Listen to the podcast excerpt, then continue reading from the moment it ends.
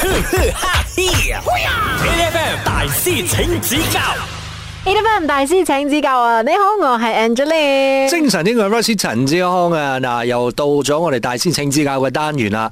我哋誒請出我哋今日嘅大師先，佢就係 Nerd Unit 嘅呢個創辦人啦，佢就係 Ronald 嘅。Hello，Ronald。 Hello，你好。嗱，之前我都同阿 Ronald 講過啊，你有冇睇 Ang 哥咁嘅樣？Ang 哥都賣過 Nerd Unit 嘅。係，即係潮牌支持者嚟嘅。係，我同你講，我係翻工係將 Nerd Unit 嘅。要着多啲就。啊，即係你日對住我哋睇，你記得冇？冇啊，唔記得我轉緊咯。因為因為我買咗個 Nerd Unit 嘅 Sling Bag。哦，係係係有個我 b 每 a 嘅， 我每日係攞住個 pouch 嚟翻工，我淨係嗰個 bag 就可以翻工咗。 係啊，好犀利。所以你應該周不時都會見到好多人可以將你嘅呢啲 item 喺任何時間、任何場地、任何用途、都可以 blend 入去咗啦，係嘛？誒、我好好奇啊，尤其是做潮牌噶啦，可能你一開始嘅時候係 T-shirt 開始嗯嘅，喺邊、一個位你覺得話，誒，我哋可能需要更多嘅產品，譬如話有 bag 啊等等之類咁嘅咧？其實一直都想做更加多嘅嘢嗯啦。咁、我哋由一開始真係印 T-shirt 到其他嘅衫褲、鞋、襪，嗯到 accessory。咁其實而家我哋都做緊好多嘅係家居用品。嗯，即係其實係諗住發大嚟搞嘅，真係。想誒、呃即係你生活入邊嘅每一樣單品，其嗯實我哋都可以做。總言之咧，我哋無論係出街嘅時候着嘅，又或者翻到屋企咧見到嘅每一樣嘢，都有可能係 n unit 噶啦咁。你決定要出一個咩嘢產品出嚟，係咪你嘅決定先？暫時係啊， 即係你自己會覺得，哇！我忽然間我想做個垃圾桶。係就做個垃圾桶啦。就去做垃圾桶啦係啊係。亦都唔需要得到其他嘅人嘅一齊嘅 support 或者嗰、個又冇個 approval 啦，即係講即係我哋嘅 team 一 team 人。係係你講完咗之後，其實係 hundred percent 應該得㗎啦。誒呃九十 percent。邊個可以阻礙你嘅決定？我都好尊重我啲 team 嘅嘅意見啦。一時可能我嘅 idea 嗯太 crazy，咁哦佢哋都會覺得誒哎要拉我翻嚟少少你試過最 crazy 嘅 idea 想做乜嘢？做車， 哇車，OK 喎，做咩你唔做？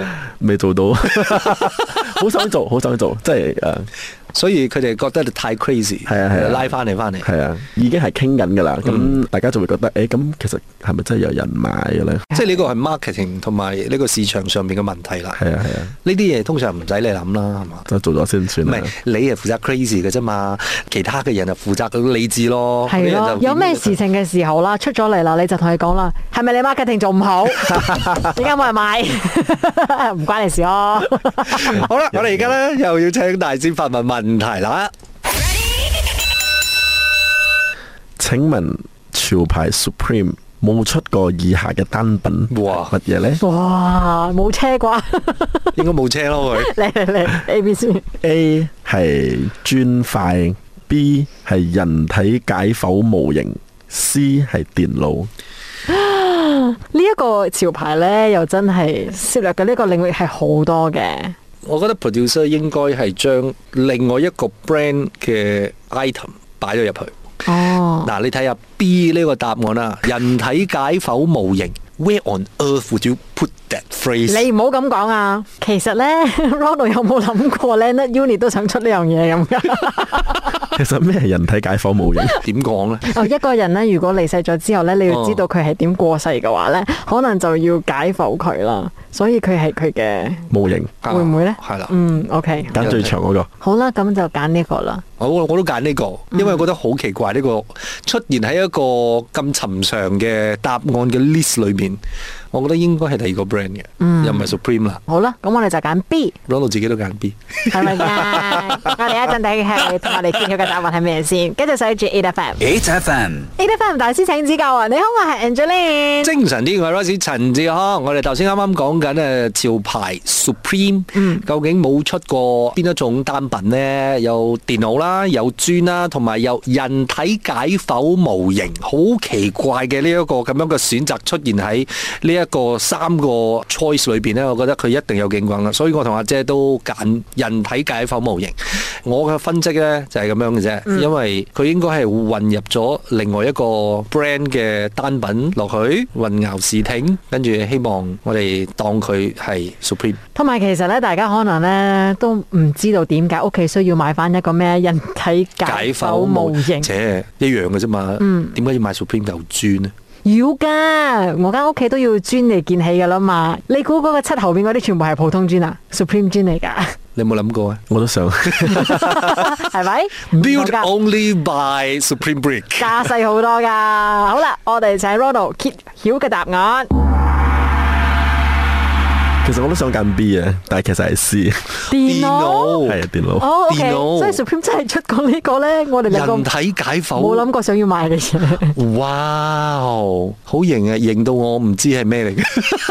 哦，OK，咁佢係一個應該係一個細模型嚟嘅啫，係啦，應該係俾其實大家可以上去 Google 去去抄一小抄朋。友玩啊學嘢嘅咁。但係佢解剖喎，autopsy 咁樣樣喎。佢至少要知道個腸喺邊度 啊，心臟喺邊度啊，咁之類噶啦。你睇幾 education 咯所以喎。我覺得咧，頭先誒 Ronald 講咧 n Unit 想去出一架車呢件事情咧，我覺得呢個好正常啊，呢、個一啲都唔 crazy。係啊人。體解剖模型比較 crazy 啲。係啊係啊係啊，直頭癲啦，喂 大佬，你唔會諗到你想做呢一樣嘢因。咯為我根本都冇諗到我想買呢樣嘢。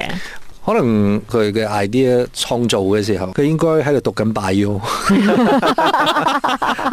嗱，睇到咩諗到咩咪做咩咯，係咪先？嗯，我哋就想問啦，每一個 creator，尤其是做 fashion 嘅話咧，你講緊呢啲嘢，誒、你創造嘅時候，其實都應該好 lifestyle 㗎啦，係咪先？你靈感邊度嚟先？係生活係係真係無端端就會有咁嘅 idea， ，everyday life。係即係你會睇到一樣嘢，你覺得誒、欸好似可以喎、嗯咁、會唔會諗下琴日發咗咩夢？即係即係 O K 噶嘛，夢都係其中一個人生嚟㗎，係咪先？題材嘅來源咁，拍電影都係咁嚟㗎，發夢開始㗎。但係會唔會真係去做 research？譬如講話其他品牌賣啲乜嘢嘢比較好賣，咁你可能就會做類似咁嘅嘢呢。誒、會有咁嘅 report，即係我哋哦嘅 OK team 會咁樣做咁嘅 report，就係今季有啲咩嘢係比較好賣啲嘅。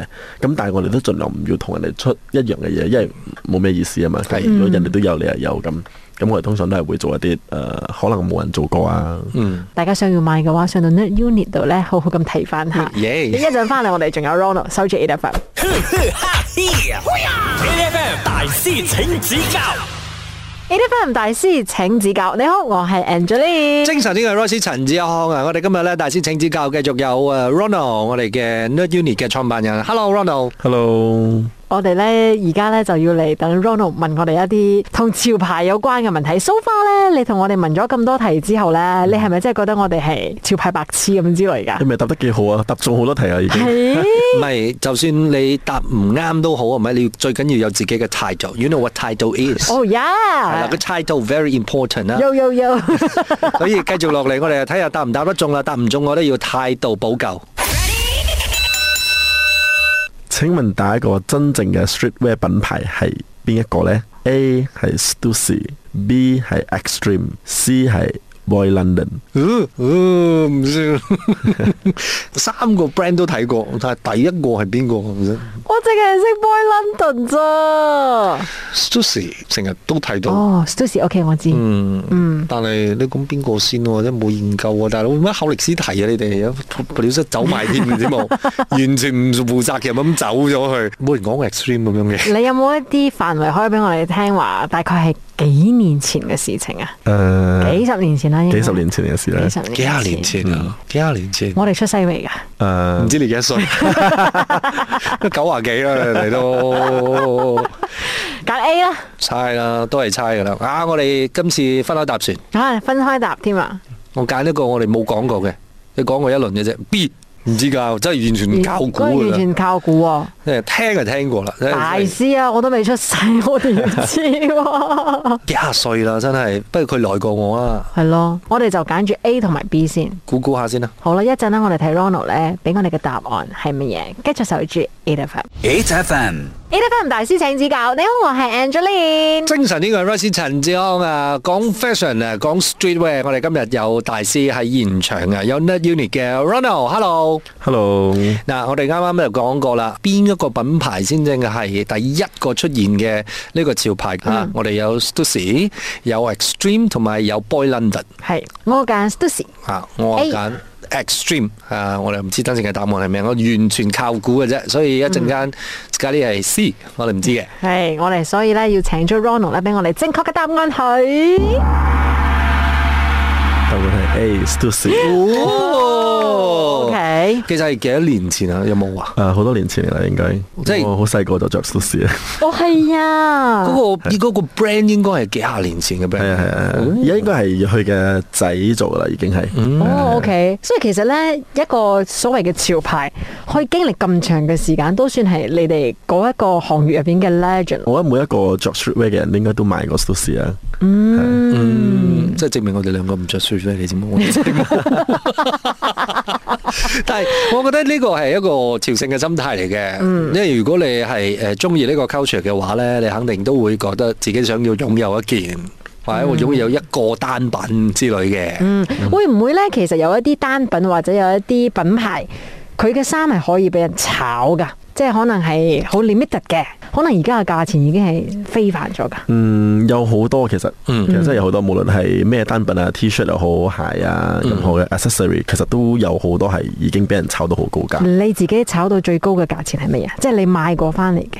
差唔多兩三萬蚊一條褲，咁係呢一啲褲你係着噶啦，定你係擺唔靚着㗎？咧，係 再第二日唔見咗啦，哇！點解啊？借人嚟着，係應該係跟住俾人撻咗，係啦，好好奇嘅，即係其實如果你講緊呢啲咁樣嘅炒嘅文化咧，對於你哋嚟講，其實係健唔健康或者你哋鼓唔鼓勵嘅啫？咁對於個 brand 嚟講，咁大家會覺得嗰個 brand 好似好犀利嗯啦，因為好多人去炒啊嘛。咁但係我哋 creator 嘅角度，其實我哋係唔希望人哋會去炒嘅，嗯因為我哋做呢樣嘢出嚟就係想大家都可以擁有到啊嘛，普及化嗯係啊係啊係啊。所以我哋其實睇每一次睇到人哋係一個單品，跟住之後炒炒炒炒炒炒炒，勁勁嘅價錢咧，你講即係普通人咧就會嚇一聲嘅時候，其實呢個 culture 本身係咪會有變質嘅感覺咧？